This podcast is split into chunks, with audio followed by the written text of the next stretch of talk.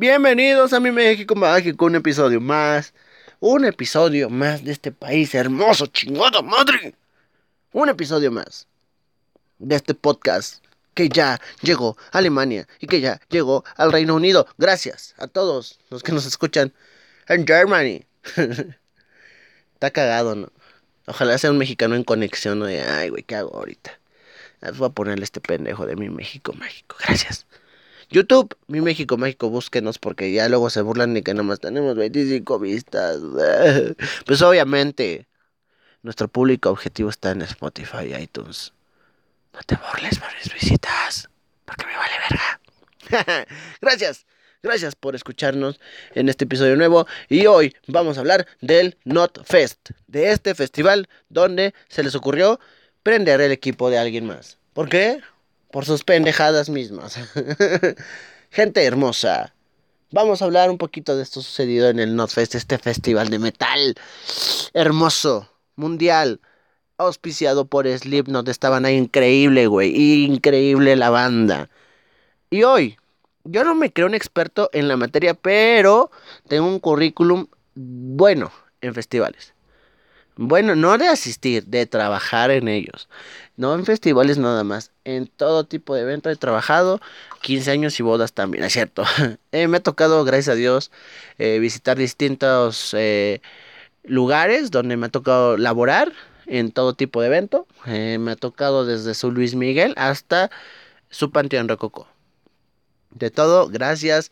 Me gustaría ah, hablarles un poquito de todo esto. Bueno, antes de todo el contexto que sucedió, pues básicamente hubo una especie de puertas en el NotFest.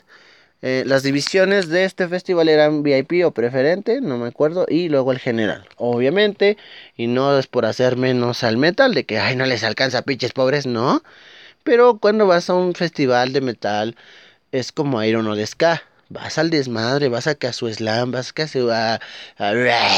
¿Sabes? O sea, ahí está el primer error. Y ahorita, bueno, les digo. Entonces, eh, de repente no era un sobrecupo. Eso sí me queda claro que no era un sobrecupo. Simplemente la gente dijo, vamos a empujarnos a ver quién llega más, el desmadre. Oh, qué chingón. Y obviamente en todos, no sé si a ustedes les ha tocado, pero cuando estás en medio de un evento con un chingo de gente a tu alrededor, pues se empiezan a aventar, se empiezan a no sé qué, y empiezas a perder tantito el aire. y pues, ¿qué haces? Pues dices tú, puertazo, o en este caso hay que brincarnos. Se brincaron porque, eh, bueno, la valla, y básicamente querían llegar hasta enfrente. Ajá. ¿Qué sucedió? Que de repente se hizo esto muy cabrón. Vamos a empezar con el principio, dirían por ahí. Primero que nada, Life Talent, ¿en qué la cagó? La división.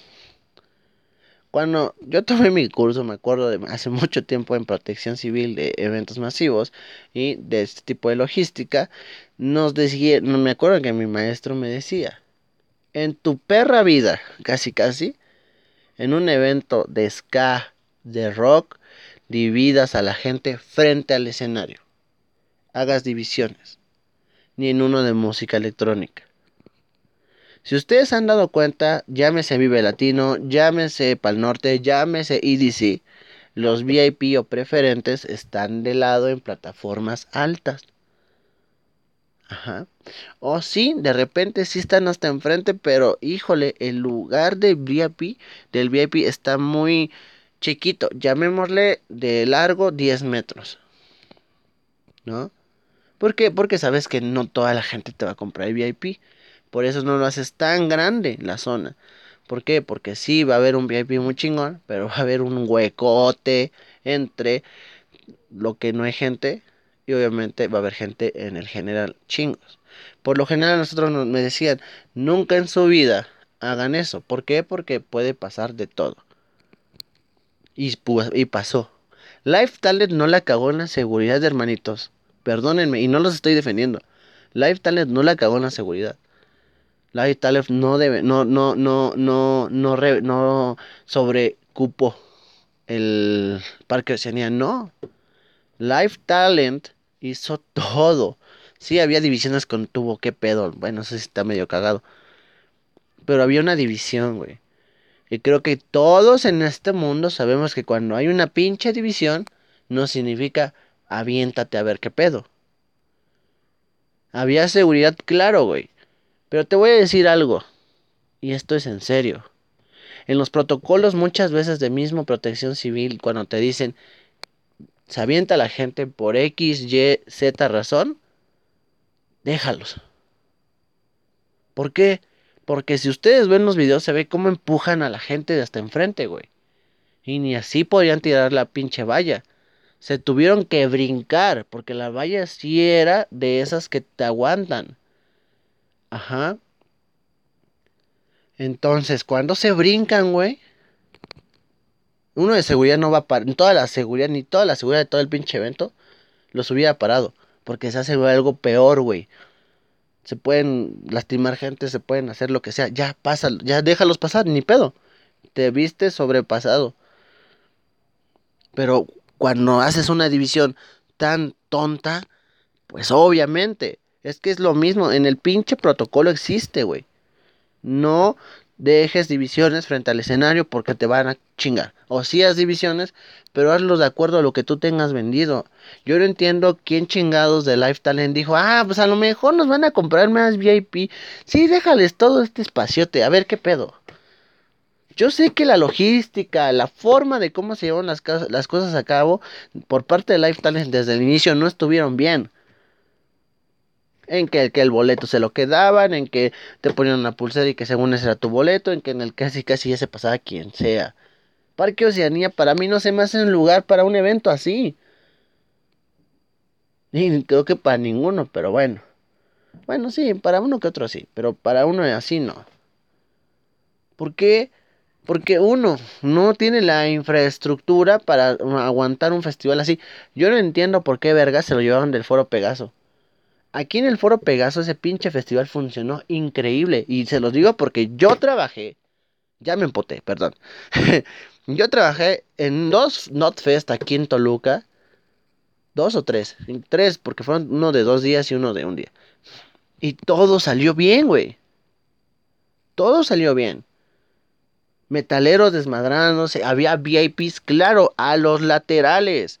Ajá, e incluso el VIP había una zona donde tú tranquilamente te podías pasar a ver hasta enfrente, pero lateralmente y se veía bien. Los del general estaban felices haciendo su desmadre, los del VIP preferente normal, igual veían bien, igual caminaban, no era necesario estar entreaventándose y todo eso. Pero no, se lo llevaron, sí, las licencias era de los hermanos Cepeda, eh, creadores y dueños del Pepsi Fest y varios festivales, management de Maldita Vecindad, de los Victorios y de varias bandas más. Era de ellos, no sé por qué lo dejaron ir. Pero bueno, ya lo dejaron ir. Güey, busca una sede que funcione. Sobre todo, divide, haz un layout bien. Ajá, ¿qué es un layout? Eh, protección civil y casi todas las personas que te otorgan un permiso para llevar a cabo un evento masivo te piden un layout de las divisiones de dónde están las salidas de emergencia, de cuál es el tipo de valla que vas a poner. O sea, ese tipo de especificaciones sí te la piden. Incluso previamente al evento hacen un recorrido, güey. Protección Civil legalmente tiene que hacer un recorrido con quien sea que haya sido el responsable de los permisos. El recorrido. Incluso Protección Civil te hace tomar un curso. Ajá te pide cierto número de ambulancias, te pide cierto número de, de, elementos de seguridad, te pide muchas cosas. O sea, de que había seguridad, hermanos, y de que esas vallas pasaron por manos profesionales, pasaron. ¿eh? Sí, a lo mejor hay gente que le vale madre hacer su chamba, pero por lo general sí. Porque si no, si hubiera pasado una tragedia, se van también contra el de protección civil, güey. Entonces el de protección civil, por mucho que le des mordidas y te eche la mano en una que otra cosa, tiene que hacer su recorrido a huevo. Tiene que dar fe de que todo está bien. Bueno, bueno, ya vimos en qué la cagó Life Talent. Ahora, ¿en qué la cagaste tú como público? Hermano, por mucho que veas un chingo de espacio enfrente de ti y no alcances a ver bien, hermano, discúlpame, Pero hubo gente que pagó ese, ese, ese acceso a ese lugar. ¿Por qué brincarse? Y todavía brincarte. Te, obviamente cancelan. Y obviamente dices tú, ah, hijos de su puta madre, pinche es culpa de ellos. ¿Por qué? Porque me brinqué, es culpa de ellos. ¿Y ahora qué voy a hacer? ¿Qué crees? Pues me voy a subir a incendiar los, pues, los instrumentos, las consolas. Les voy a decir algo que sí es muy cierto. Mucha gente decía, ¿por qué Slipknot no toca el, al día siguiente? Porque les chingaron sus consolas, les chingaron sus instrumentos. ¿Tú sabías que hay bandas que traen sus propias consolas? O sea, si ustedes han dado cuenta en un evento masivo, siempre aproximadamente a 15, 20 metros, 25, hay como una carpita. Pues ahí controlan luces, sonido, audio, sonorización y muchas cosas. Y hay muchísimas consolas. Hay bandas que efectivamente traen sus mismas consolas porque son consolas de veintitantos, cuarenta y tantos canales que solamente su personal controla y solamente esa consola son la con la que ellos funcionan. Ajá. Entonces les chingan todo y todavía quieren que al día siguiente quieran tocar, güey. Yo conozco cómo funcionan estos management gringos que no son de acá. O el, el tour management, que son los que te acompañan al tour o a las fechas. O el personal. ¿Y qué creen? Era claro que se iba a cancelar. Por mucho que la gente después de brincarse ya estaban bien contentos. Les apuesto lo que quieran que Slipknot dijo, güey, si esto pasó ahorita, ¿qué va a pasar después? ¿Qué tal y se brincan? La cosa ya estaba caliente. Y por lo general los gringos, los representantes gringos dicen, tenemos que cancelar, mi hermano. E incluso siendo el festival con tú siendo la banda que eres creadora del festival y otorgas licencias a lo largo del mundo, prefieres no tocar. ¿Por qué? Porque a lo mejor tocas y hay probabilidades. Ya en el momento había una probabilidad de que 60 saliera mal, 40 bien. ¿Qué culpa tiene la gente que compró VIP? ¿Qué culpa tiene la gente que iba a venir acá? Nosotros no sabemos si ahí había gente que por primera vez iba a ver a Slipknot, que dan un showzazo. Culpa la tiene Lifetime, claro por no saber formular bien un, un, layout. Protección civil yo creo que debió de haber previsto esto, pero bueno. Pero no toda la culpa es de ellos. La seguridad es lo que veo en los comentarios. Güey, ni aunque le pongas 500 güeyes de seguridad enfrente, lo hubieras evitado. Porque te apuesto que un güey de seguridad o la seguridad que tú me gustes y mandes, al ver este desmadre, se hubiera aventado de todos modos. La valle, la valla como tal, sí era la que se necesitaba. Pero la gente la brincó. Mucha gente le echa, es que pinches metaleros, no, güey. Yo lo he visto esto en palenques, yo lo he visto en eh, distintos eventos. El mexicano es así. Cuando ven una forma tan chida de entrar a un lugar más caro, más lo que sea, le hacen como sea. Hasta se brincan, hasta se meten, lo que sea. Yo lo he visto. Yo lo he visto. ¿Y saben cuál es el argumento? Me pasó alguna vez. Que en un festival en Puebla, yo vi como tres chavas y una señora se pasaron a una zona que no era de su boleto. No de, no de forma mamona, pero sí de forma respetuosa les comenté que si me mostraran su boleto y que si por favor se retiraban de ahí. Me acuerdo que me dijo bien la señora, ay chavo, échanos la mano. Ya estamos aquí. Ya. Con todo respeto, vaya a su lugar. Porque entiendo que compró usted el boleto de dos pesos, pero alguien compró uno de tres. Tengo que respetar a este tipo de gente. Porque ese es el problema. Tú como empresa tienes que respetar a tu público, a tu, a tu, a tu, a tus clientes. Pero híjole, de esta manera, no. Las divisiones tienen que ser importantes, tienen que ser ese tipo de cosas. Si tú algún día quieres hacer un evento súper chingón, nunca en ska, nunca en metal, hagas este tipo de divisiones de frente al escenario. Porque pasa lo que pasa. Live Talent también, yo los yo trabajé con ellos, o sea, no para ellos, sino en algunas cosillas que ellos hicieron en su Revolución Fest es un festival que ellos crearon en Guadalajara y luego fue a Puebla. Yo estuve ahí, todo bien, todo cool. Todo ha salido bien con Life Talent. Pero yo creo que de repente engolosinarse a quererse comer el mundo porque ya te otorgan la, la licencia del Hell and ya te otorgan la licencia de, del Notfest, ya te otorgan la licencia del Medusa, ya Gonzalo Roses te contestó el teléfono. Quieran o no, engolosinarse con tanto es muy difícil. Mucha gente critica a Ocesa que porque tiene el monopolio. Güey, el Vive Latino empezó hace mucho tiempo. El Vive Latino es lo que es hoy.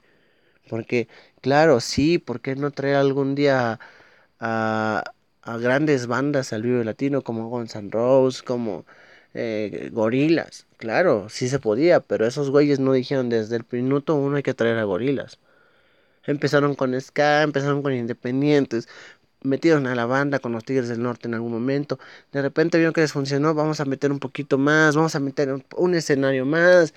Hasta meter un escenario de stand-up, tienes que, tienes que verlo.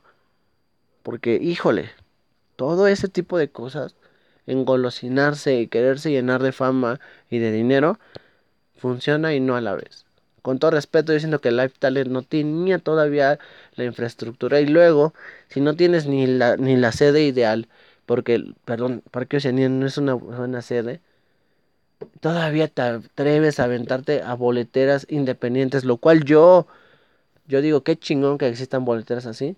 Pero también métete al ruedo con una boletera que te funcione. Sí, el monopolio de Ticketmaster y de Superboletos está de la verga, sí. Pero métete con una boletera que funcione. Boletia, mereces mi respeto. He visto que trabajan bien. Pero yo creo que toda esta infraestructura falta un poquito más. Sturhub, o como se diga esa mamada, otra boletera. También la cagó con todo respeto el personal de boletos. Tiene que hacer, tiene que hacer su chamba de boletos. Tú como empresa eh, independiente no puedes estar metiéndote en todo. Tu chamba son boletos, tú controlas los accesos, tú controlas todo. Tu chamba de boletera es darme a mí un buen producto. Y perdónenme, pero ninguna de las dos boleteras ha, ha, ha, ha funcionado. Superboletos y todas las demás han funcionado muy bien. Y no porque sean mejores, simplemente porque tienen el callo para aventarse pedos así. El dinero es muy bonito, pero si no puedes, yo creo que no es tan fácil aventarse. Y ayer en el Force Fest había una valla más. Y ya, con eso la gente se controló y se llevó a cabo bien el evento. Pero no le quieran echar la culpa completa a Life Talent. Porque incluso con esas divisiones todo iba muy bien. Pero la gente emputada, enojada de que quería estar más enfrente por quererse aventar, se aventó. No toda la culpa es de ellos. Y creo yo que es más culpa de el público que se aventó, porque si no, créanme que Slipknot y todas las bandas que seguían hubieran tocado súper bien, hubiera terminado todo muy bien y nadie estaría hablando de esto. ¿Qué es eso de quemar una puta batería? ¿Qué es eso? ¿A quién se le ocurrió, güey? ¿Y si prendemos una fogata? ¿Y si nos subimos al escenario y desmadramos? ¿Y si prendemos el equipo que no es de nadie más? Ese equipo que prendieron no es de Life Talent, ¿eh, güey? es de unos chavos que a lo mejor tú no sabes que invirtieron todo su dinero en eso y ya los dejaste a lo mejor hasta sin patrimonio. ¿Qué pedo? Están enojados ¿por qué? Porque después de su desmadrito de aventarse y de pasarse del lugar, Slipknot ya no quiso. No fue Live Talent, fue Slipknot quien decidió cancelar. ¿Por qué? Porque Slipknot, Slipknot no se iba a arriesgar a que pasara una tragedia en un evento de ellos. Pasó sí, pero prefieren mejor que prendan su pinche batería que se muera alguien ahí aplastado. Nos falta un poquito más de cultura en este mi México mágico para ir a festivales. El desmadre es muy chingón. Yo también he hecho un puertazo en algún momento de mi vida. Pero yo creo que no toda la vida es culpa de la gente que te da un producto. Muy mala organización, sí, en cuanto a los retrasos, en cuanto a tu boletera, en cuanto a muchas cosas, sí hubo una mala organización. Pero todo iba bien. Muy mala organización en si vas a ir al Parque Oceanía, tú tienes que, aunque meterle 10 mil varos más, pero pon eh, alrededor bien, bien división, eh, trata de desahogar gente, trata de poner a alguien más de seguridad, pero ya les dije, uno de seguridad no te iba a evitar eso. ¿Por qué? Porque, miren, 600 pesos al día lo que ganan esos chavos. En un evento así, a que me, a que me aplasten, a que cinco güeyes se me pongan al pedo porque no los dejé brincar, pues yo los dejaría brincar. En fin, acá abajo en tus comentarios, déjame lo que tú piensas. Eh, y pues aquí no defiendo ni al Life Talent ni al público, pero creo que es culpa de ambos. Y yo creo que hay que entender que el desmadre está muy vergas. Pero por a veces un desmadrito puede que no salga Slipknot a tocar. Nos vemos en el próximo podcast. O más bien, nos escuchamos. Gracias.